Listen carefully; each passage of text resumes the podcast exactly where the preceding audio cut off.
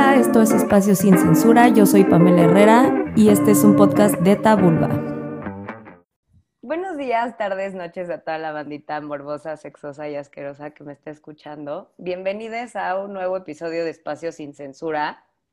Hoy está con nosotros Roberta Woodworth, con quien estuve hace unos meses en su podcast Libre y Loca. Si no lo han escuchado, vayan, de verdad tiene contenido increíble. Hablando justo sobre las relaciones casuales y todo ese trip.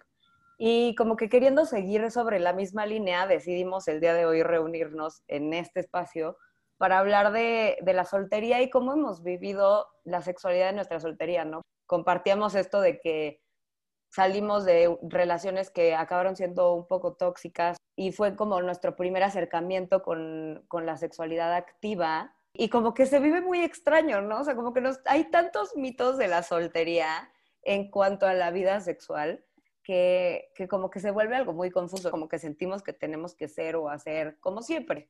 ¿no? Pero el día de hoy como que queríamos tomar esto para pues desmitificar igual algunas cosas o simplemente hablar desde nuestra experiencia, ¿no? Tener un cotorreo acerca del tema. Gracias por invitarme, feliz, feliz de estar aquí, feliz de que vamos a netear en público. Literal, va a estar muy bueno. Este, se me hace un tema padrísimo, este es un espacio padrísimo y pues gracias por invitarme. nada. Oye, y justo hablamos, este, ayer que estábamos como diciendo de cómo lo vamos a manejar y todo, ¿no? Empezamos por este tema de, de la libertad, como que lo primero que te dicen cuando entras a la soltería y más después de haber tenido una relación súper larga, ¿no? Es como, ya eres libre, ya te puedes echar, ir a echar relajo todo lo que quieras, ¿no? Como si no hubieras podido hacer eso en, en una relación para empezar, ¿no? pero como que entra mucho este tema de la sexualidad, así como que como si ya tuvieras la obligación, casi casi, de empezar a tener una sexualidad sumamente activa, cuando en realidad como que hablabas tú, ¿no? De, de todo este tema de la libertad y de cómo concibes de, de, la mano la libertad y el amor o el acto sexual con el amor, porque así sucedió en tu primera vez, ¿no? O en tus primeros acercamientos.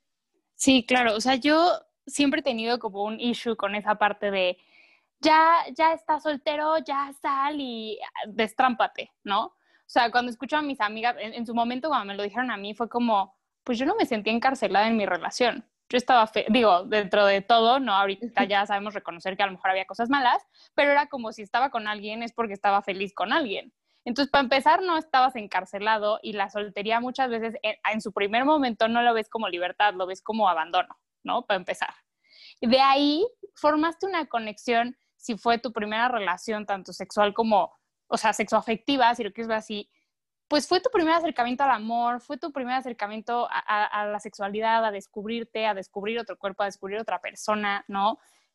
Y, creas un lazo, quieras o no. O sea, literal, si lo queremos ver desde la psicología, creas un condicionamiento, creas un apego, creas un lo que sea. Entonces también como que de la nada te digan, ya, sal y bésate con 10 güeyes. Es como, no, ¿sabes? O sea, hay un punto en el que pues no quieres, no sabes, no sé qué, ni se te antoja, pero como que ya tenemos esta idea grabada de que ya como estás soltero tienes que hacerlo y casi, casi creo que es un poco por lo que la gente cae en lo de un clavo saca otro clavo que termina siendo más dañino, ¿no? Porque no te estás dando el tiempo de sanar o de decir, tengo este apego o esta conexión con esta persona que aunque ya no esté, pues todavía sigue vivo y lo tienes que ir desgastando. O sea, es la realidad de las cosas. Pero la sociedad como que te, te dice, ya, ok, ya estás libre, ahora tienes que vivir mil cosas y es como, pero no sé si tengo la estabilidad emocional para vivirlas en este momento, ¿no? Para empezar, o sea, literal. Y por otro lado, ni siquiera con, o sea, no sabes nada. O sea, si fue la primera relación que tuviste amorosa, pues te enamoraste, te clavaste, te obsesionaste por primera vez con una persona. Y, en ese momento ni siquiera sabes si lo vas a poder replicar, ¿no? Todos tenemos esta idea de qué tal que era el amor de mi vida y qué tal que no me vuelvo a sentir así. Y también si fue como la primera vez con la que tuviste, un, o sea, la primera persona, perdón, con la que tuviste un acercamiento sexual, no tienes más referentes.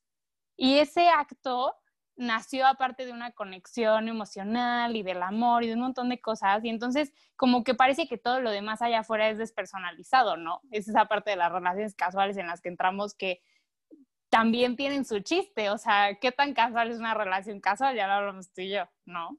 Me espejeo cabrón con lo que dices, porque sí es muy real, ¿no? O sea, cuando tú, o por lo menos fue nuestro caso, ¿no? Mi primer acercamiento con una sexualidad activa fue con una persona de la que yo estaba profundamente enamorada. Entonces sales, después de años de relación o lo, la cantidad de tiempo que haya sido, ¿no? Lo que haya durado. Pero sales y entonces quieras o no, y yo hoy me doy cuenta de esto, ¿no? Claramente en ese momento solamente, yo sí entré, la verdad, en el trip de me voy a mamar y ya me vale todo y ahora puedo ser una fuck girl cuando claro que no pude, ya sabes. no me salió, pero ni tantito, porque claro que desde donde yo partía, o sea, y no es que no vayas y no tengas relaciones casuales, ¿no? Ándale, hazlo si quieres, pero ten perfectamente claro desde dónde viene, ¿no? Porque en mi caso, por lo menos, venía cabrón desde la carencia.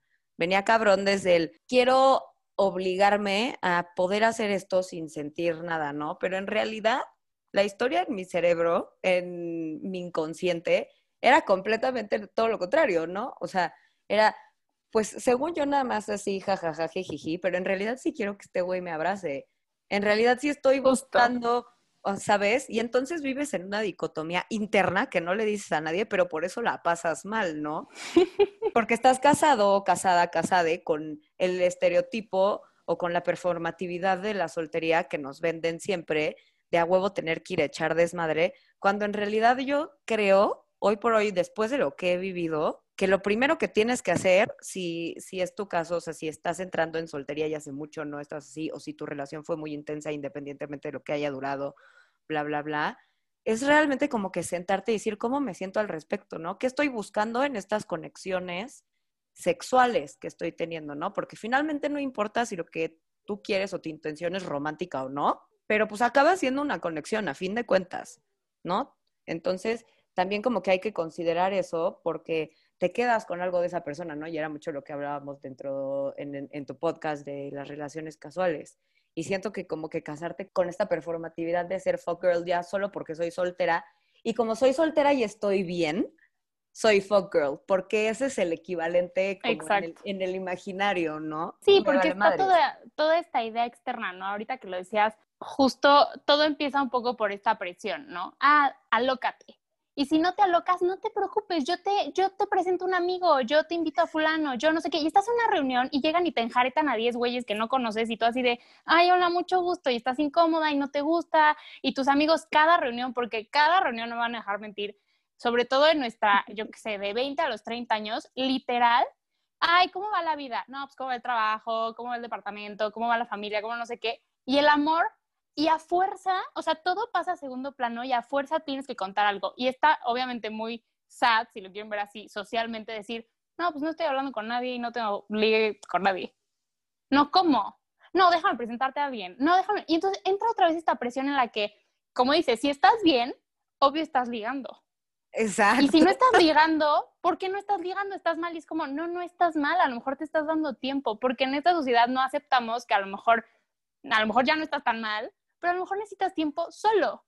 Y, y, entonces empiezas a entrar en estos casos de ver a tu amiga que acaba de cortar y a las dos semanas ya trae un ligue y brinca de novio en novio y no, hay gente que no sabe estar sola y ese también es un tema porque es un tema emocional y sexual. Volvemos al punto de, seguramente previo a esa primera relación no te habías autoexplorado igual y no te conocías.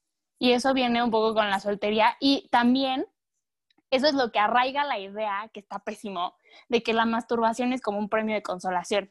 100%. Como, ah, como no me llevé a nadie a mi casa, pues bueno. Ay, pues como traigo ganas, pero no hay jale, pues bueno. No, no, no, no, no. La sexualidad es tuya y a veces la compartes, güey. Pero estás de acuerdo que no es un premio de consolación. O sea, no, no, no.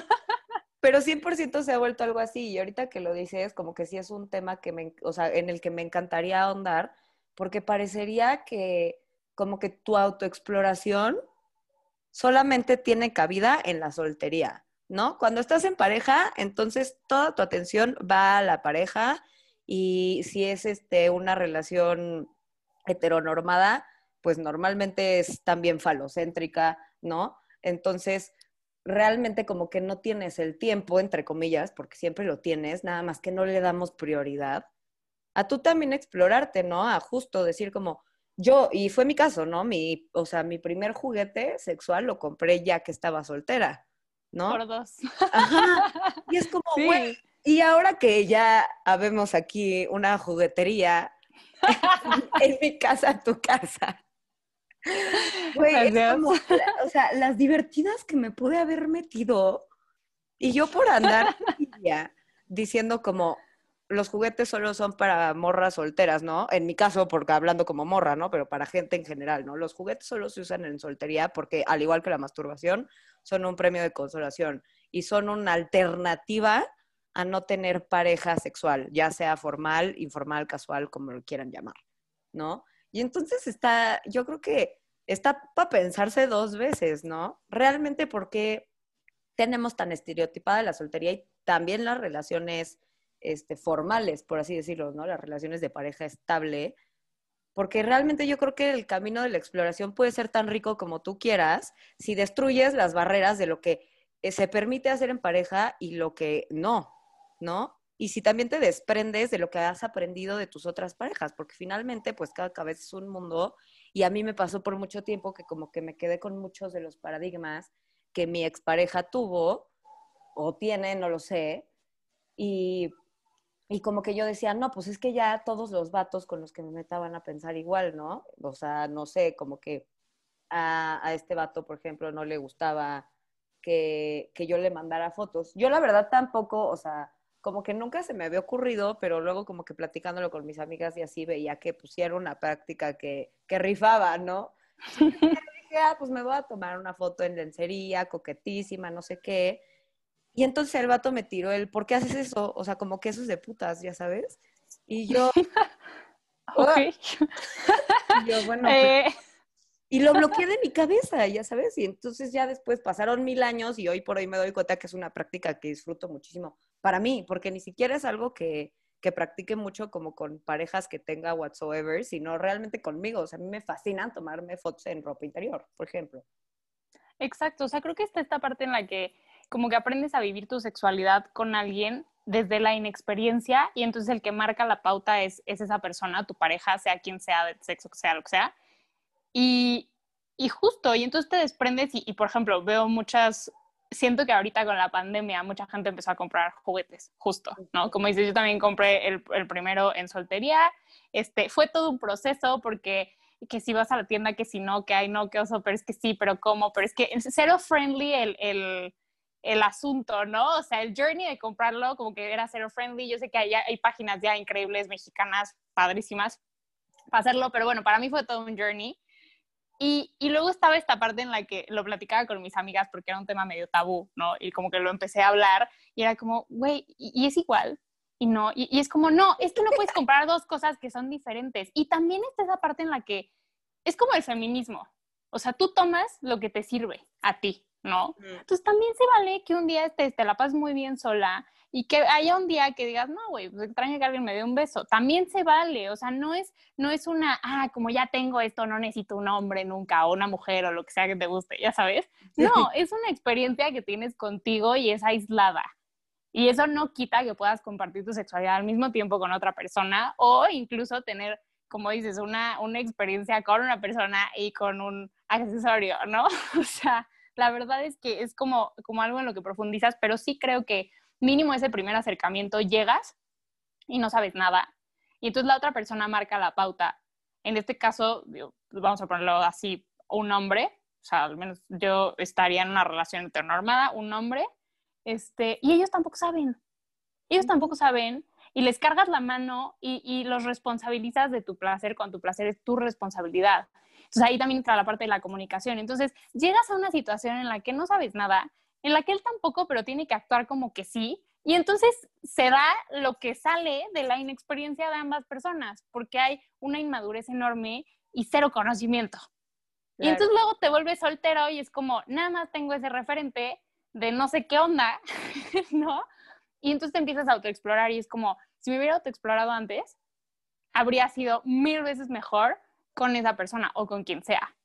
¿no? Y entonces tus relaciones casuales o no casuales que vayas teniendo después, siento que, mejoran exponencialmente, ¿no?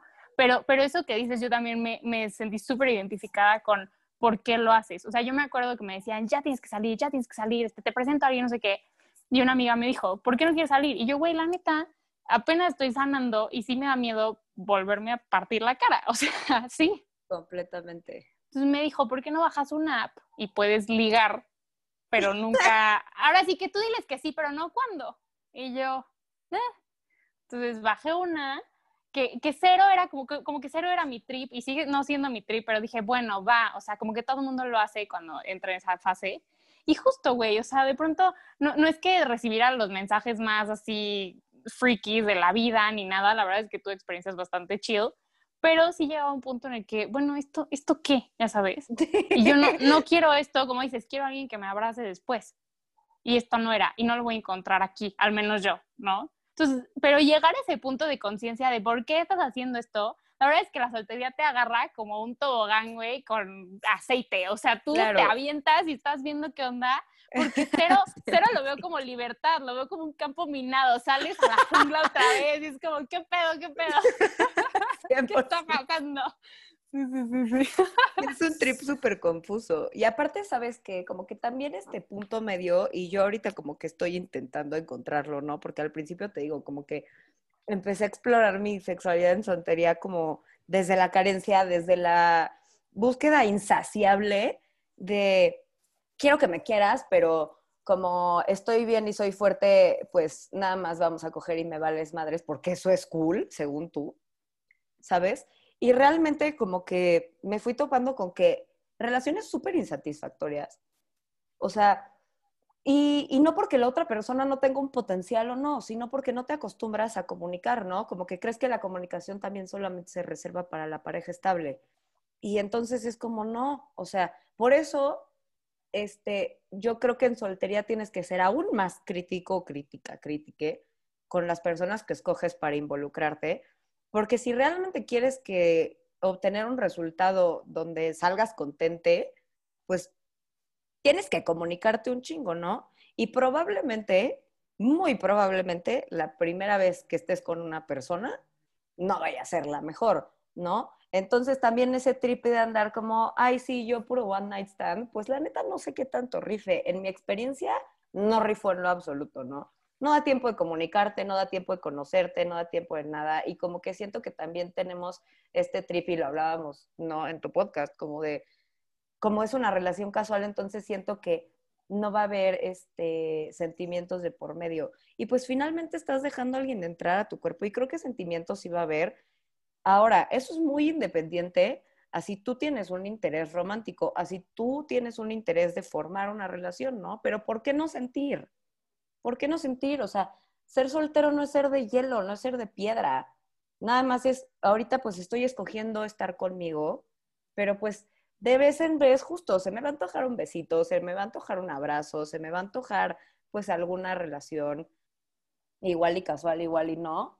Este, o menos formal, por así decirlo, pero eso no quita que puedas sentir bonito, ¿no? Que puedas, lo decías el otro día, ¿no? Que tenías esa frase con tu mejor amigo de vivir bonito y me encantó porque neta es real, o sea, ¿por qué tenemos que ir por la vida viviendo como con esa fachada de nada me toca, nada me lastima? Este... El valemadrismo, sí. No, Ajá, o sea, el valemadrismo fantasma, porque en realidad, o sea, siempre va a haber algo que no te valga madres, ¿no? En mi caso es la conexión.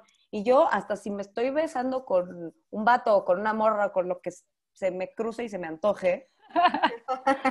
sí, sí, sí. Este, la verdad sí me gusta sentir una conexión chida, ya sabes. No quiere decir que mañana voy a esperar que me llames y me invites a salir o llegues con flor, me vale madres.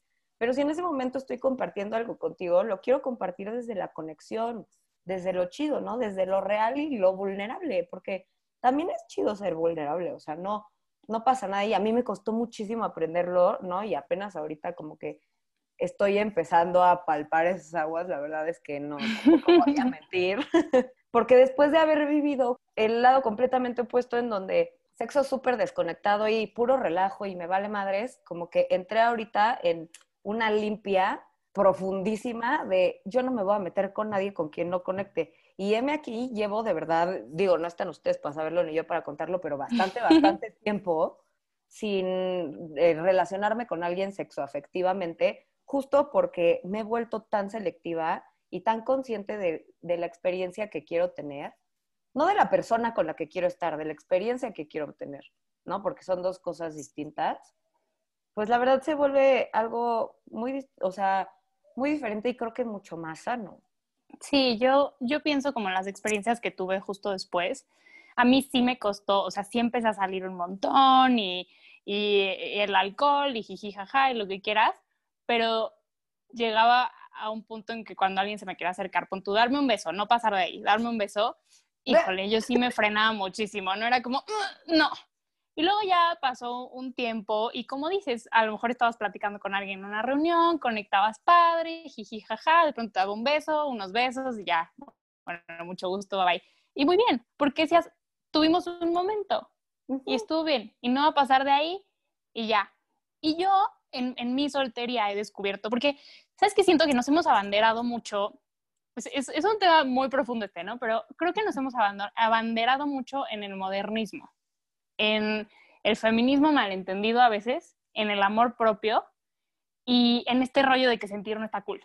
Entonces, ¿qué pasa? Llegas a la soltería y dices, no necesito a nadie, yo soy la más fuerte, puro amor propio y no necesito más, ¿no? Y entonces te, te empiezas a desconectar y es como, yo me di cuenta de que para que yo para que una persona fuera para mí atractiva sexualmente, necesito una conexión. Yo sí la necesito. Yo sé que hay gente que no. Yo sé que hay gente que, como dices, puede salir de fiesta y tener sexo que a nosotras nos puede parecer desconectado y para ellos puede ser un muy buen rato. A mí ni siquiera me prende si no hay, hay vibe. Entonces, luego hablas again, en soltería con tus amigos, con no sé quién, con bla, bla, bla, y es como, oye, ¿cuánto tiempo llevas sin, sin acción. Y tú, no, pues tanto. Güey, no ¿cómo? Mames. No mames. A mí los ¿Cómo vives? que me meten. Literal, no, y aparte, o sea, a lo mejor lo habías hablado con tus amigas, donde antes era como, habías tenido este despertar y el despertar viene en un punto en el que, güey, o sea, ¿qué onda? Ya sabes, diario, todos los días, a todas horas, y de pronto eres soltera y, y no, pero, pero les choquea más que les digas, pero es que no tengo ganas. Pero es que no, no se me antoja ok, sí, estuvo bueno ahí el besito, pero ya ve ahí. Porque no, no tengo ganas, ya sabes. Y, y, y hay una parte, de, o sea, te juro, hubo un punto en el que yo dije, algo tengo mal, se llevó esta parte de mí. Sí. Ya sabes, ¿de qué pasó? o sea, me, me prendió el switch y lo apagó, se desconectó, ¿qué pasó? Pero no, ahí me di cuenta y, y, este mejor amigo del que hablas me lo dijo una vez como, tú y yo sabemos que tú necesitas una strong emotional connection para que alguien te parezca atractivo físicamente. Y yo, ok, si él lo entiende, yo también, ya sabes, ya lo internalicé y ya no me peleo con esa parte. Vivimos tanto tiempo cuestionándonos a nosotros mismos, ay, es que soy soltera, debería de salir y, y coger un montón porque todo el mundo ya me dijo que lo haga. Ay, es que soy soltera, debería de aprovechar. No, güey, eso es lo que te han dicho y tú estás peleando con tu interior como de sí, pero no lo quiero hacer, pero le hablo al güey de Bumble, pero a la mera hora me echo para atrás, pero es que estoy en la fiesta, pero ya no te quiero dar un beso, ya sabes. Y entonces en lugar de, de, unificar, te estás como autodestruyendo. Y entonces vives tu soltería todo estresadito porque sientes que debe, hay un deber ser que no estás cumpliendo. Completamente. Sí, que aparte justo, ¿no? O sea, acabas como súper desconectado en el sentido de y digo, está bien, ¿no? O sea, está bien si un día quieres echar relajo y así, pero yo creo que, o sea, coincido mucho contigo en que yo ahorita con un par de besos estoy chida y no digo, ahorita COVID, ¿no? Ya sabes, no te lo recomiendo. pero como que me di cuenta, y aún siendo una persona como con una energía sexual como muy, ¿cómo lo diré? ¿Fuerte? Como muy fuerte, ajá. O sea, aún así como que he descubierto otras formas de vivir mi sexualidad sin que necesariamente tenga que involucrar a, a un third party en la ecuación de yo y mi super yo. Pero justo lo que dices, ¿no? A veces es como, yo sé que puedo sola, ¿no? Pero no siempre quiero sola. Exacto. Está bien, no siempre quiero sola. Ahora, no porque ahorita no quiera hacerlo sola, significa que voy a ir a escoger indiscriminadamente, porque ya lo hice en algún, en tiempos pasados y tampoco funcionó, ¿no? Entonces es un trip en el que sí te tienes que meter mucho a conocerte y a ver cómo funciona, pues literal, casi casi que tus conexiones neuronales y how you're wired, porque es algo muy tripioso, Sí. ¿no? O sea, yo me llegué a dar cuenta que soy una persona que me gusta jugar mucho con mi sensualidad y bla, bla, bla, y justo el coqueteo me fascina. O sea, vivo para el coqueteo, me fascina pestañear, me fascina jajaja, y nos agarramos la manita y la tensión sexual me parece, creo que hasta más atractiva que el sexo per se. Güey, sí es, sí es, 100%. 100%. Es que, güey, el, el acumule de tensión ¡Ota! me hace lo Sí. más cool. es como, ¡ah! Como que tienes todo adentro y nada más como que ves a esa persona y es como te voy a lamer la cara so hard, pero no lo haces.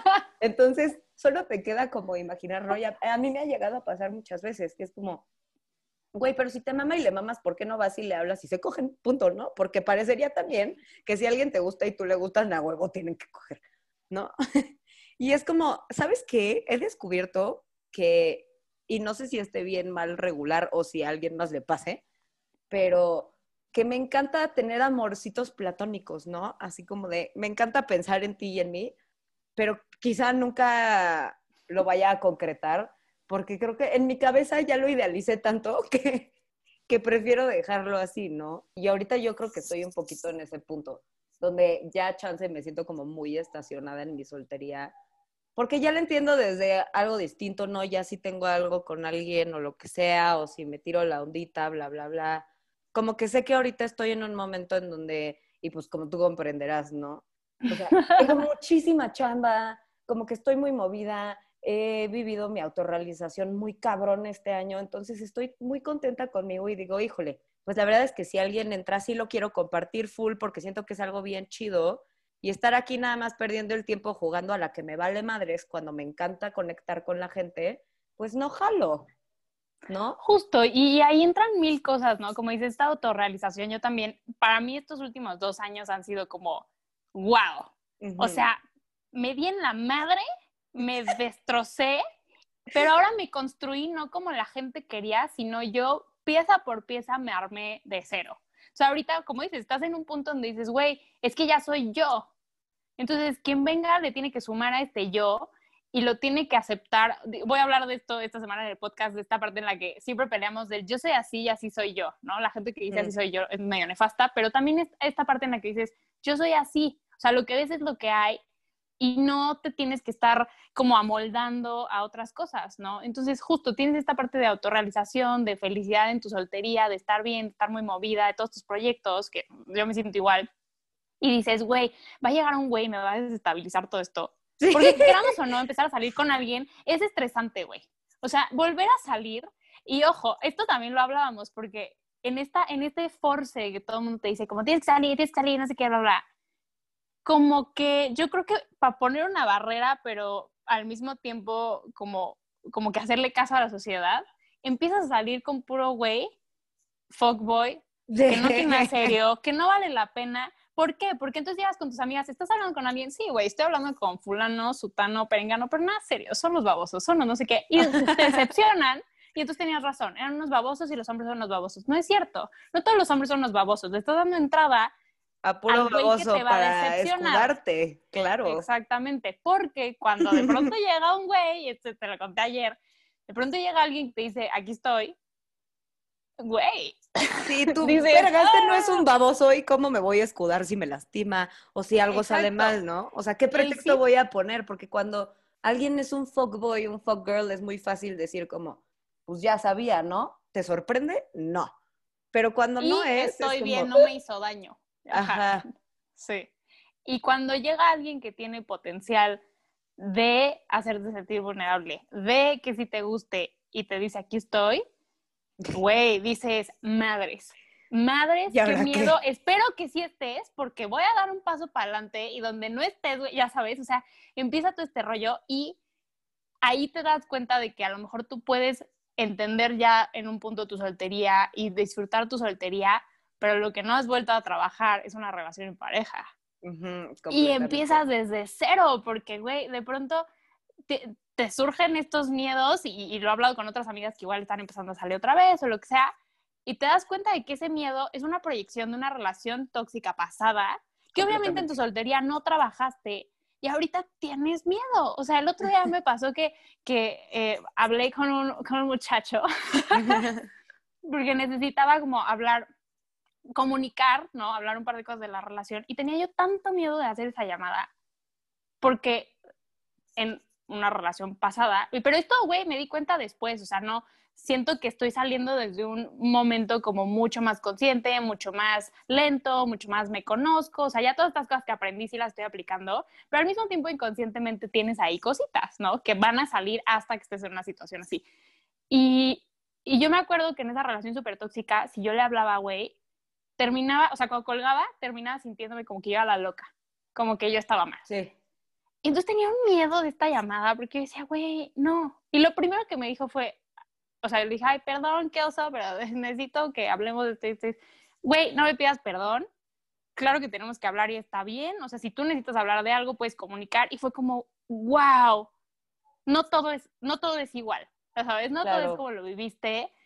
Y, y, pero sí, o sea, volver a salir o, o, ahora sí que dejar la comodidad de tu soltería, porque para todos es como, ah, ya no quiero ser soltero, ah, ya quiero salir, hasta que llega esa persona y dices, ah, no manches, ¿Y ahora sí. qué? O sea, si es, si es serio. ¿Y ahora qué hacemos? O sea, claro. si hay una probabilidad de que te pueda lastimar ahora sí. O sea, sí, es, claro. un trip.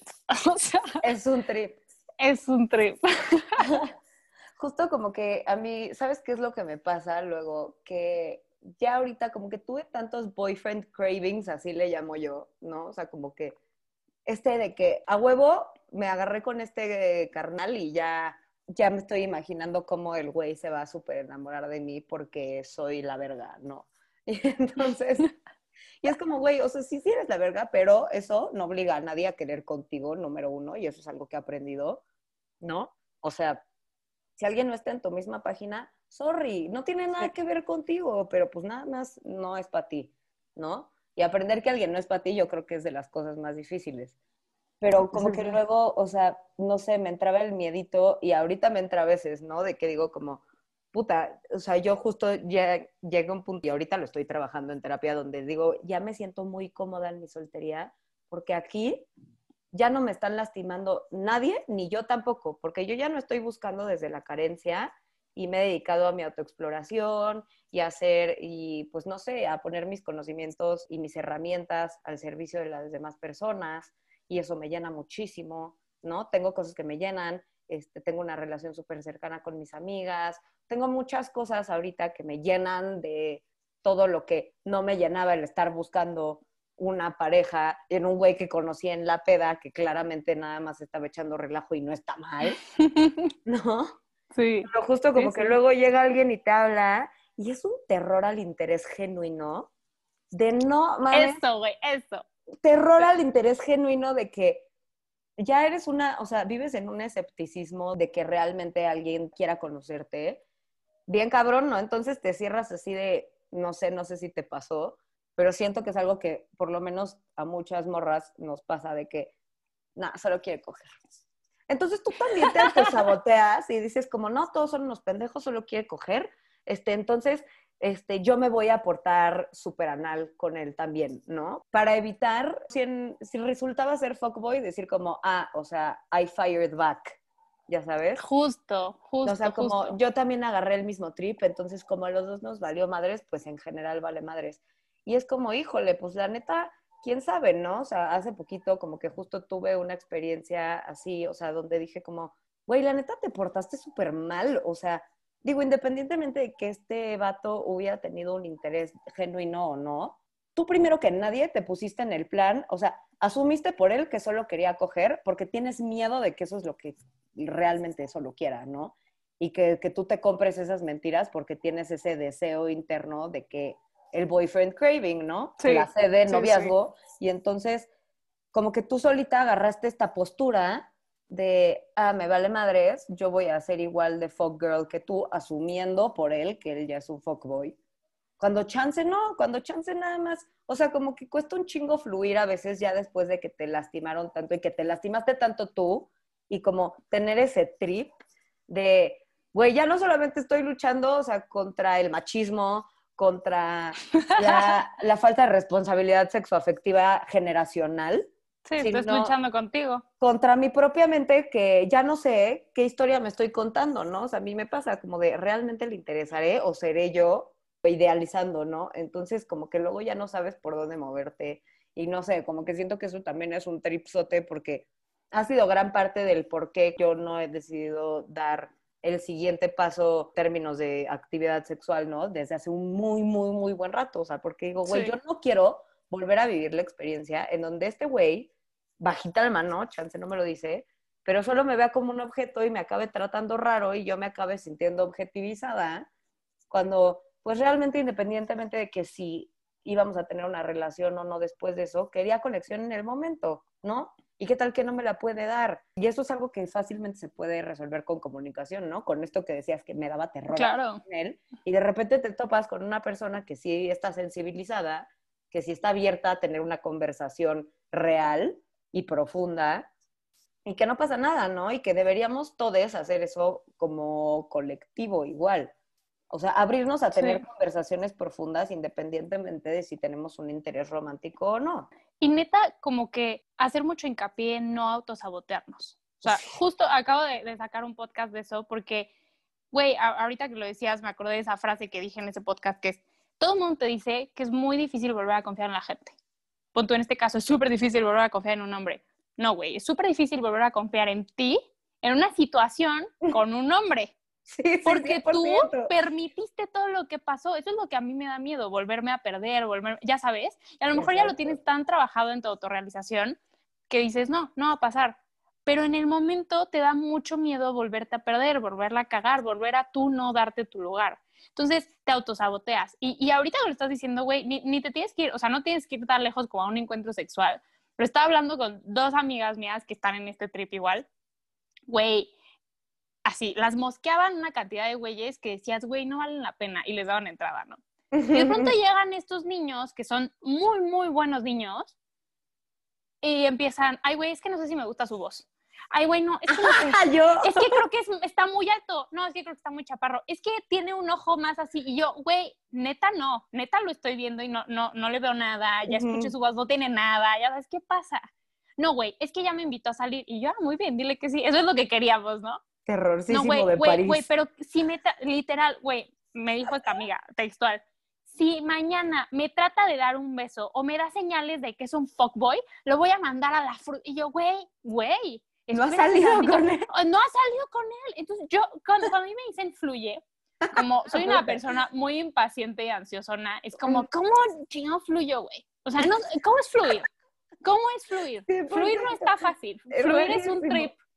Entonces, cuando me está diciendo esto esta niña, yo le dije como, güey, ya, ya entendí que es fluir, ya entendí que es fluir. Fluir es, ve a la cita. O sea, mis papás siempre dicen como, literal, como, llega al charco y luego ves cómo lo brincas. Porque tú te estás imaginando que es un océano y, güey, es que qué tal que llego y no hay un barco, qué tal que llego y no hay un puente. Y llegas y es un pinche charco de dos centímetros y ya, y es como, pero ¿por qué te estás haciendo ideas? Te lastimas un montón, llegas todo nervioso, te dan náuseas, te duele la cabeza, ya sabes. Y resultó que el tipo era divino y, y, no te intentó dar un beso. Y pasan tres, cuatro citas y luego, experiencia personal, te dice, oye, te puedo dar un beso. Y tú, wow ya sabes. y tú ya era hora. literal, y tú haciéndote el trip de no mames, y en la primera cita me trata de besarle o así que no, y todos son malos y no sé qué. O sea, güey, no, fluir es, llega al pinche charco y ves cómo lo brincas, porque si estás neta maltripeándote tú, a veces es, es, como cuando dicen que sueñas que el novio te pone el cuerno y al día siguiente estás enojada con él, y tipo así, ¿qué pasa?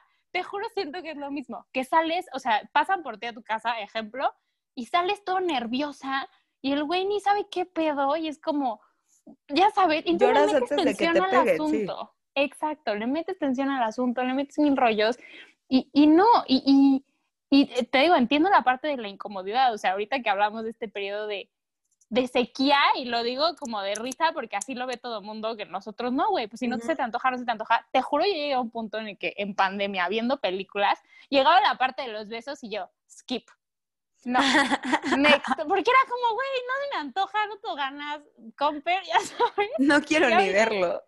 Literal, y ahorita es como, ay, qué lindo, y es como, ay, Roberta, no, ya sabes. Una vez más. Claro. Here we go again. Pero sí, Ay. es que es un tripsote porque aparte, como que, imagínate, y ahorita lo estaba tripeando, ¿no?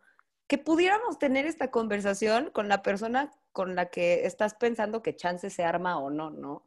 O sea, que realmente pudieras decir, y a mí me pasa un chingo, pero luego la gente se me saca de pedo, no específicamente los vatos. O sea, yo sí soy así de que se me abre la frente y.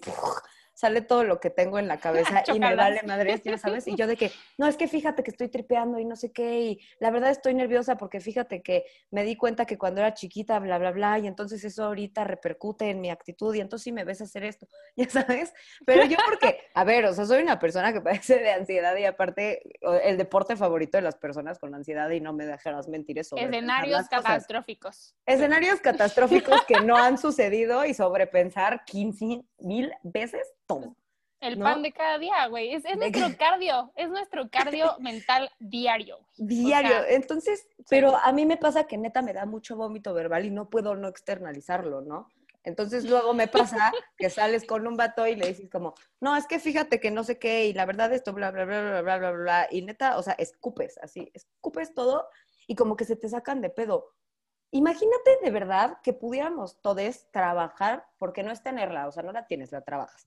La capacidad de poder realmente escupir todo lo que hay en tu mente y decir, mira, es que fíjate que me siento así, mira, es que tal, creo que la verdad, este, nues- nuestra capacidad también de ser empátiques crecería muchísimo y se fortalecería cabrón y entonces podríamos tener comunicaciones y relaciones, por tanto, más sanas, ¿no? Ya, ya sea en la Sí. soltería, ya sea con nosotros mismos o con alguien más, pero en realidad, o sea, el poder hacer las paces con lo que hay en tu cabeza y con que no todo lo que estás tripeando es parte de la realidad, pero no por eso es menos real para ti. Sí. Güey, ¿sabes cómo lo, lo veo yo con esta, llamada que les cuento que quería hacer? Estaba yo, ay, ¿le hablo no le hablo? Es que siento que pasó esto, pero sí, pero no, pero lo discutimos, pero va a creer que soy intensa. ¿Y, y qué haces? Lo hablas con tus amigos. Güey, es que tengo, tu neurosis se la compartes a tus amigos, a tus amigos cercanos. Ay, le hablo, pero no le hablo. Y entonces hay el que te dice, güey, no le hables, eres ansiosa, es tu ansiedad hablando. Güey, no le hables, te vas a ver muy intensa. Güey, no le hables, no sé qué. Hasta que llegó un amigo y me dijo, güey, es la persona con la que estás saliendo. Si tú, Roberta, tienes la confianza de compartirme a mí, tu amigo, tu amiga, tu neurosis, ¿qué esperas de tu pareja? Y esto es algo que a mí, a mí, por ejemplo, mis papás me han fregado no sabes cuántos años, porque yo soy de esas personas que considero que tengo un núcleo de amigos cercano, O sea, pero es ese núcleo, ya sabes, y son los amigos, alguien me dijo como, un día vas a tener amigos para la peda y amigos para hablar y amigos para llorar, y yo puedo decir, que a lo mejor es chiquito, todo. pero son para todo, literal. 100%, sí. Y, y siempre que he pensado en un novio, nunca he pensado en una jerarquía, en un en la fotito y en, no, estoy pensando en un team player, en una persona Cabrón. al nivel que te comparta y que quiera construir, que tenga las mismas ganas de construir su vida y una vida juntos.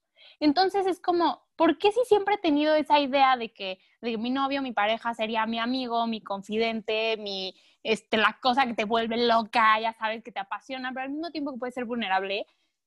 Pues, güey, qué mejor que hacer esa llamada y decirle, oye, siento esto y esto y esto y esto. Y si esto es too much, no, si que te lo digas too much, si mi neurosis es too much, no es la persona correcta. Y tenía ese miedo precisamente por una mala experiencia pasada y en cuanto lo hice fue como, es que sí sentí en este momento que puedo hacerlo. Y lo recibió muy bien, ¿sabes? Pero fue como, ¿por qué si con mis amigos lo hago, con la pareja no? Y tenemos este muy mal trip de entiendo que te llega el mensaje y lo screenshotes y se lo mandas a las amigas. Lo entiendo. Pero va a llegar un punto en el que solamente ustedes dos o, o tres o, o la pareja o el, el rollo El que que, manejen. Ajá. literal, que solamente en- entre esas personas se puede arreglar, hablar, lo que sea. Claro. Entonces al final es como, pues, pues güey, ¿qué, qué? O sea, ahora sí que qué más da. No, es que qué tal que me deja de hablar. Si no te deja de hablar ahorita, te va a dejar de hablar cuando te conozca más, ya sabes. o sea, literalmente. Entonces, si quieres entablar una relación de confianza, tiene que haber honestidad. Y para que haya honestidad, tiene que haber vulnerabilidad. Y Completamente. tienes que poder ser tú. Entonces, ¿por qué quieres estar en un lugar donde no puedes ser tú? Mejor sé tú y va a llegar la gente que te quiera. Así como tus amigos echan tu neurosis, va a llegar un güey que diga como pensamiento catastrófico. Ah, ok. O ya sabes, oye, ¿por qué te da esto? Fíjate que tengo ansiedad y entonces me imagino cosas. ah, ok, anotado, ya sabes. Y hay gente que va a lidiar con eso y ya está, o sea. Claro. Yo, yo, yo también creo que eso ese, ese debería ser el estándar, güey. Si no puedes hablar con esa persona de, de las cosas que te duelen, que te emocionan, que te... Entonces, ¿para qué? Sí, 100%. Y esto que dices del team player, creo que para mí se ha vuelto de verdad como una epifanía súper cabrona, ¿no? Porque en la única relación como larga que he tenido en mi vida, como que realmente me doy cuenta que vivimos una relación donde no éramos amigos, o sea, no había esa confianza, ya sabes, no había esa, pues hasta esa fraternidad, ¿no? O sea, como que he tripeado mucho el tema de los fuck buddies y demás, como con muchos amigos últimamente y como que siempre acabo en esta conclusión de que, güey, es que ve desde, o sea, desde la terminología que estás usando, ¿no? Fuck buddies. O sea, es un amigo con el que coges. Pero ante todo, un amigo, güey. ¿Qué es un amigo? Una persona en la que confías, una persona con la que te la pasas cabrón, una persona con la que no tienes miedo de ser tú, ¿no? Para mí eso es un amigo. Y como que la soltería a mí me ha dado mucho este, el poder conocer la amistad como en su estado más puro y ver que eso que tengo con mis amigas, que eso que tengo con mis amigos, que para mí es sagrado, pasarlo también a un plano romántico estaría cabrón, pero siempre que prevalezca la amistad, que siempre prevalezca ese, güey, o sea, somos un equipo, ¿no? Vamos a estar aquí para todo. O sea, tus amigos, por más que tengan sus trips y hagan sus berrinches y así, ¿qué haces? Ay, pues, güey, así es, así es tal, déjalo, ¿no? O si está pasando por algo y ya se le está mamando, te sientas y le dices, oye, güey, te veo mal, ¿estás bien?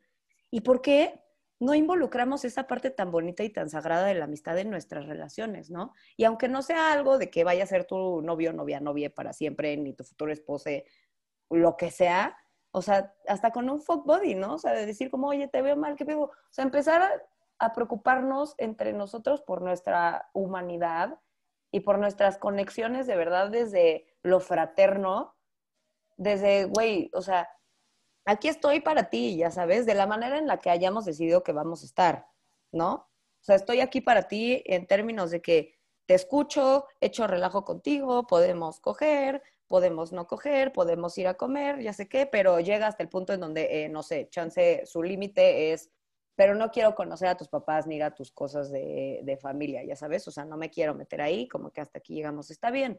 Pero todo esto se puede establecer desde la conversación y le tenemos tanto miedo a la conversación en todos los ámbitos que estas cosas se vuelven casi, casi que una utopía, ¿no? Cuando no deberían de serlo. Sí, y empiezas a este rollo de I'm gonna wing it, ¿no? A ver cómo sale, a ver qué pasa, a ver no sé qué. Y entonces me, me da mucha risa que casi todos los seres humanos tenemos una, o sea, una afección por el control. Todos queremos controlar las situaciones. Y la gente con ansiedad, no vas a dejar mentir, necesitamos a veces controlar las situaciones. Incluso vulnerarte, quieres vulnerarte en tus propios términos. Sí, completamente. Porque sabes cómo eres, porque sabes que te vas a hacer mil ideas, porque todo está muy bien hasta que verbalizas, ah, sí me gusta, ah, sí me importa. Y entonces tu cabeza no solo hace escenarios catastróficos, también futurea un chingo. Y entonces la tienes que estar jalando, ¿no?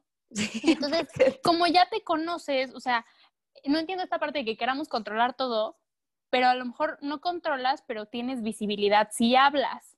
Y no hablamos. Entonces vamos por la vida en un montón de situaciones, en trabajos, en la escuela, en amistades, en relaciones, donde nunca hablamos y donde asumimos un montón y donde entonces llegamos con nuestros amigos o con tus papás o con tu persona de confianza y te quejas o, te desahogas y es como, pero ¿por qué no lo hablas con esa persona? No, es que ¿qué va a pensar de mí? Y yo entiendo que todos tenemos esta necesidad de ser amados y de gustarle a la gente y muchas veces como que nos tratamos de, pues, de hacer a, a, la forma en que creemos que esa persona nos va a querer y lo que sea, pero al final si no hablas las cosas tampoco vas a saber qué es lo que esa persona quiere o busca, ¿no? Entonces sí, sí es es, complejo el trip, pero al mismo tiempo creo que es muy sencillo. Es, tiene que haber comunicación. El otro día vi justo un, una cosa que voy a buscar aquí que decía que las relaciones tienen, aquí está, las relaciones de pareja son como una silla. Tiene cuatro patas, amor, sexo, amistad, proyección a futuro. Entonces el amor es el sentimiento abstracto, ¿no? El, el que sientes. Y el sexo, pues obviamente es una parte cool porque está cool divertirte, pasarla bien y disfrutar, sentir placer con alguien. Y está la amistad que es echar chisme y reír y llorar y está la proyección de me veo con esta persona. Pero las patas se sostienen por un asiento y el asiento es la comunicación. O sea, no puedes tener esas cuatro y no comunicar porque te sientas en la nada. Y, y si a la relación le falta una, pues como que baila la silla, ¿no? Entonces, esta parte como súper, súper importante de comunica y di lo que quieres y neta, yo no podría estar en una relación, por ejemplo, donde no sea mi amigo, donde no pueda chismear como chismeo con mis amigas, donde no le pueda decir como, el que fíjate que no sé qué. Sí, tu partner. Sí, ¿qué sí, es eso? neta, chisme, vamos a chismear y a reírnos un buen y hablarte y decir, hoy me siento súper mal y llorar, ya sabes, o sea, si no tengo eso, que es primordial, como que las otras partes me cuestan muchísimo trabajo. Y, y, y claro que, y lo he comunicado, ¿no? Claro que que a veces dices, no, pero es que mi personalidad y no sé qué, por esta parte ansiosa, como de qué tal que es too much. Yo siempre regreso a la parte de que es too much, creo que la gente ah, se siente así. Y en soltería, ese too much, como, como lo dijiste ahorita, lo vemos como una realización en esto soy yo. Y tú sientes que traes un mega glow, pero güey, la gente no sabe nada de tu proceso y te ve maybe igual. Y como dices, tú sales al mundo en soltería y dices, ya, me va a gustar ese güey y yo le voy a gustar a él. Y el güey ni te voltea a ver y tú, puta madre, ¿qué pasó? Ya sabes, como, ¿qué pasó? Yo creí que ya estábamos bien. Sí, sí, estás muy bien y tu proceso está muy padre, pero ya sabes, o sea, la, gente no tiene idea, nunca sabemos qué está pasando en la otra persona. Entonces al final es como, tú tienes que, que llegar a esta autorrealización y entonces empezar a compartir poco a poco con una persona, creo. Sí, 100%. Y justo, o sea, el, el realmente sentir que no dependes de nada para tú validarte, siento que también ha sido una lección muy grande que me ha dado la soltería, ¿no? O sea, como que yo realmente al principio decía como que mi valor radica en la medida que yo pueda este, tener a alguien de mi pendejo, ¿no? Porque yo ya fui la pendeja de alguien, entonces me quiero vengar con alguien que ni la culpa tiene, ¿no? y, o sea, como que ah, hoy lo entiendo así, después de tres, cuatro años, y digo como, güey, eso está muy mal, amiga, ya sabes, o sea, no hagas eso. Sí. Y como que justo me pasó hace no mucho, o sea, que un vato con el que salí, como que yo había sido muy hostil con él, o sea, como que me portaba muy hostil desde que viví su rechazo, o sea, como que, como que yo me futuré demasiado y el vato no futureó. Entonces me dijo, como, ¿sabes qué, güey? Hasta aquí. Y él tendrá sus pedos y yo los míos, ¿no? Pero como que yo agarré muchísimo rencor de que dije, güey, ¿cómo chingados? O sea, si soy o sea, si yo, según yo, soy la puta riata, ya sabes. y, ya este trabajé todo en mí. y este güey me manda la chingada, o sea, ¿quién se cree? Para no validarme, ¿no? Y entonces, puta, se me cayó el mundo y cada vez que lo veía, como que me daba muchísimo rencor, porque decía, güey, o sea, pinche güey que no sabes ver lo que soy, ya sabes. Y, y como que llegó un punto en donde dije, pues, ¿y qué me importa? ¿No? O sea, Sí. ¿Qué me importa? En realidad, no. Y hubo un momento en donde, porque aparte dentro de todo, o sea, yo me cagaba de risa porque decía, puta, qué horror, güey, porque le tengo mucho rencor, pero lo veo y lo convivo y lo veo existir y me cae cabrón. O sea, me da mucha risa, ya sabes. Entonces, como que ya también yo aprendí a soltar ese tipo de cositas, ese tipo de rencores de no quisiste conmigo, porque la gente no tiene la obligación de querer contigo aunque seas una persona increíble. Y eso es algo muy difícil de entender pero siento que es un trabajo que vale la pena hacer. Para, que, luego no. para que luego no te claves en, puta, no quiso conmigo y entonces ahora haces todo para gustarle y que se arrepienta y entonces clavas tu energía en algo que ni vale la pena, ¿no? Y total es que el caso, eh, este güey llegó en algún momento y me dijo como, güey, porque siempre eres bien útil conmigo. O sea, como que eres buen pedo, pero ya cuando se pone buen pedo la situación, güey, neta te me vas a la yugular. Y yo, y como que capté, capté y le dije, o sea, literal me cagué de risa y yo como de, güey, sí que ardida, ¿verdad? Y como que lo empezamos a netear ya como cuates y le dije como, ay, pues ya, güey, o sea, la verdad es que yo ahorita estoy en un momento de mi vida donde de verdad estoy viviendo una autorrealización bien cabrona, estoy teniendo una gratitud con la vida impresionante, tengo mucho amor dentro de mí y la verdad no quiero seguir intoxicando con actitudes autodestructivas del pasado, ¿no? Que y quizá en ese momento me servían como para mitigar el dolor, para sobrevivir, pero ahorita no me sirven de nada. Ahorita ya es la mera costumbre, ¿no? le dije, ¿sabes qué, güey? Sí, perdón, hay que ser amigos y pues ya, güey, si de repente en la peda nos tropezamos y nos dimos, pues jajaja. Pero pues ya, güey. ¿Me caigo en tu boca? me quedo, pues me tropecé, ¿qué hago en tu casa? Pero ya, ya tomarlo desde ahí, tomarlo desde la amistad y decir, güey, si en algún momento estuvimos juntos, pues algo hubo ahí, ¿no? ¿no? No tenemos que negarlo, pero tampoco me tengo que aferrar a que sea lo que yo idealicé de ti y de mí, sino que simplemente si puedo justo fluir con la idea de que no vamos a hacer nada, pero pues innegable la atracción sexual que hay aquí, pues chingón. Y también de otro tipo, ¿no? Porque nos caemos bien y todo, no es como que te vas a, o sea, lo que yo digo es que no puedes separar como la atracción sexual de lo emocional, porque finalmente, pues, ¿quién se coge a alguien que le cae mal? Sí, no, eso solo pasa en películas. Ajá. O sea, y si sí lo haces, pues, güey, aguas ahí porque neta, o sea, te vas a meter cosas al cuerpo que no te están haciendo bien. Pero vaya, o sea, la verdad es que es algo que rara vez pasa, entonces como que siento que es muy pendejo pensar que no vas a sentir cosas por alguien cuando te cae cabrón y por algo decidiste que te viera en cuera de o sea, literal. Sí, sí, sí, a mí, a mí me pasaba lo mismo en el sentido de, o sea, ahorita que dijiste esto del valor, como yo he tenido este crecimiento exponencial del amor propio, me, me he abanderado mucho de eso porque yo creo que esa relación súper fuerte, súper conectada que tuve, súper deep, me sirvió a mí para validarme. O sea, yo neta era de esas personas que no me veía y una vez me acuerdo que me preguntó esta persona como, ¿quién es Roberta? Y yo así, para verme muy cool, como ever changing, siempre estoy evolucionando, ya sabes. y él como, no, eres una persona inteligente, guapa, empática, tal, tal, tal. Y me empezó a decir y yo, claro que yo ahí me derretí, ¿no? Fue como esta persona me ve.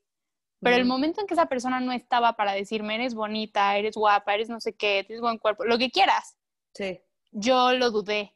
Y yo antes de esa persona tenía una muy mala relación con mi cuerpo tenía una mala relación con, pues sí, la verdad no, no me gustaba, no me veía, no me quería, es la realidad de las cosas, y quería esa validación. Entonces, pasar de ahí a tener esa experiencia súper fuerte, a crecer como en el rollo del amor propio, a llegar a este punto en el que empiezas a conocer más gente, vuelves a salir, como dices, a lo mejor la primera vez te lo tomas personal y es como, y es muy difícil no tomarte personal y lo entiendo, ¿no? O sea, quiero que quede como claro, como si una persona te dice no quiero salir contigo, es muy difícil que te lo tomes personal porque es como no quiero salir con tu persona o con lo que eres. Pero al mismo tiempo es, no necesariamente es algo malo, es nada más, ok, a la larga no vamos a embonar. O sea, siempre hay que ver como esta parte positiva, ¿no? Esto, son estos pensamientos limitantes de cómo nos hablamos a nosotros mismos. Ah, es que no quiere conmigo. No, está viendo que no va a funcionar, entonces mejor lo terminamos ahorita que estamos empezando, antes de que a la larga se vuelva tóxico. O sea, siempre hay que verle este lado a mí no me gusta decir hay que ser positivos porque creo que hay que ser realistas, pero esa es la realidad de las cosas. La realidad de las cosas es que no todo es malo y no todo es para mal, ¿no? Entonces, sí, creo que aprender esta parte en la que que una persona le gustes o no no te valida, que la soltería es conocerte a ti y no solamente quererte, o sea, lo que hay, ¿no? Querer cómo te ves, querer cómo te vistes, querer tu cuerpo, no sé qué, cuidarte, sino también querer las partes que dices, güey, soy ansiosa, güey, a veces me estreso, güey, a veces grito, ya sabes, güey, a veces nada más no estoy de humor y entonces me apachurro. Estas partes que no son tan atractivas, entre comillas, pues también eres tú. Y el momento en que dices, bueno, ok, pero, pero pues así soy, o sea, tengo estas partitas que así son, ahí yo creo que como que se afianza el amor propio. Es como, las estoy trabajando, ¿no? Y entonces ya no te tomas todo este rollo personal de, es que si le gusté, es que si ya no me habló, es que, bueno, pues ya no me quiso hablar, ya no me habló. Porque también habrá quien ni te lo comunica y te goste, ya sabes. Es claro. ah, y ahora que, bueno, pues le pregunto, ¿no? Y ahí dices, güey, vale la pena que le preguntes a una persona, esta parte de cerrar ciclos de que siempre queremos una explicación, ¿no? Ay, le voy a hablar para que me diga qué pasó. Ay, le voy a hablar. Pues, güey, a veces que no vale la pena, a veces es tu ego buscando un, quiero que me digan que no es mi culpa.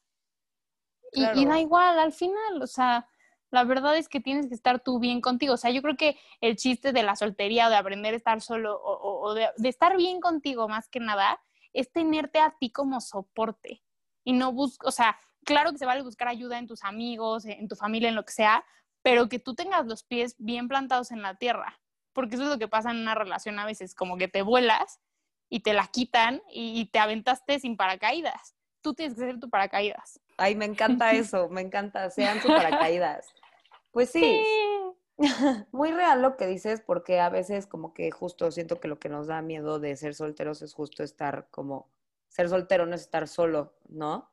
y tampoco salir de la soltería es dejarte ir como gordo en tobogán sin reconocerte como tu más grande ancla, ¿no? Es una combinación de las dos cosas que no es nada fácil de hacer, o sea, yo creo que yo apenas estoy empezando a tener una soltería sana después de cuatro años de soltería, o sea, los primeros años de verdad fueron catastróficos, como tú dices, pero los atesoro cabrón, porque hoy por hoy puedo ver lo capaz que puedo ser de, de lastimarme, de engañarme, ¿no? Y de estar en paz con eso y de también de tener un diálogo interno y de no tener miedo de tener ese diálogo con las demás personas, ¿no? Y lo que dices se me hace importantísimo y me gustaría quedarnos con eso sobre todo, ¿no? De que de verdad, o sea, si alguien no puede escucharte, si alguien no puede hacer eso por ti, pues entonces no es la persona para ti, ¿no? Y no tengas miedo de quedarte ahí mientras de verdad sepas que siempre estás escogiendo lo mejor para ti. Si lo mejor para ti ahorita, pues es vivir tu sexualidad de una manera como muy tranquila o chance dice, ¿sabes qué? Estoy en un punto de mi vida donde la neta no me interesa tener una relación, pero tengo muchas ganas de coger y voy a tener múltiples parejas, obvio. Pero siempre escoger desde la conciencia, ¿no? Y desde el sanar y desde el estar en paz, con que todos tenemos demonios, con que todos tenemos inseguridades y demás, y que es algo que pues solamente tú vas a poder trabajar y el estar abierto a hacer eso y el estar abierto a compartirlo con alguien más, pues es algo súper chido. Justo, yo creo que todo lo que te dé paz está bien. Todo lo que te permita respirar está bien. Y suena súper cursi, yo sé, pero soy la niña de las frases. Pero soy la niña de las frases. o sea, ya, yo creo que llega un punto en el que dices, no quiero estar locamente enamorado, quiero estar sanamente enamorado. Y hay una diferencia abismal para tu bienestar en, en esa cuestión. Y, y, y, justo, o sea, estar sanamente enamorado tiene que ver con un diálogo interno. Me encantó lo que dijiste ahorita porque justo en lugar de estarle peloteando todo esto a, las amigas, y porque es como un rush, ¿no? Empiezas a interactuar con alguien y entonces le mandas mensajes a fulano, ya me dijo esto, ya me dijo no sé qué, entonces te habla la amiga, oye, updateame, ¿qué pasó? Y no sé qué. Y es como, como un torbellino de cosas súper rápido, ¿no? Y, y, y es como, a ver, espera, no lo tienes que pelotear a todo el mundo, pelotea la idea contigo primero. ¿Tú qué sientes? ¿Tú qué piensas? Tú lo estás viviendo y ahí puedes discernir entre, ok, pensé esto, pero esto es un pensamiento ansioso. Pensé esto porque mm, estoy cargando, lo que dices, estoy cargando esta inseguridad de otra cosa. Ah, y si tú te escuchas, o sea, la respuesta siempre está en ti. No entiendo por qué siempre las buscamos afuera. Cuando si, si te sientas tantito y meditas en lo que estás pensando, empiezas a, a ver, ok, esto no me sirve, esto no me sirve, esto sí, voy a hacer esto siempre. Entonces, diálogo interno sobre todas las cosas y buscar paz. no buscar amor, buscar paz, siempre. 100%, hagan lo que hagan.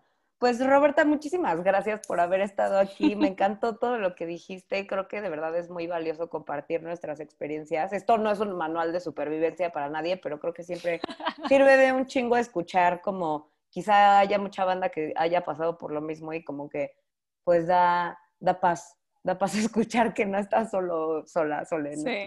De verdad, denle una pensadita. Yo creo que este, no hay una forma de, de, vivir tu soltería, no hay una forma de vivir tu sexualidad. Todos estos son fluidos y depende de, de cada quien. ¿no? De tus experiencias, de tus gustos, de cómo te sientas tú. La verdad es que la soltería puede llegar a ser el inicio de una relación contigo, pero que nunca se les olvide que tener pareja no es dejar de estar contigo. Sí, sí, 100% no. No puedo creer que lo voy a decir así tan vocal, pero está padre la soltería, o sea, sí, si ya empiezas a vivirla sanamente, neta está muy padre porque es el único espacio en el que te empiezas a conocer a ti mismo, donde tienes la oportunidad de no no construirte mimetizándote con alguien, sino contigo, conociéndote a ti, hablándote a ti, en todos los aspectos de tu vida, emocional, mental, físico, todo. y, creo que hay que aprovechar eso precisamente para que el día que decidas construir algo, no te pierdas en otra persona, no te pierdas en esa relación y puedas construir algo de calidad. Estoy muy feliz de haber estado aquí, me encantó.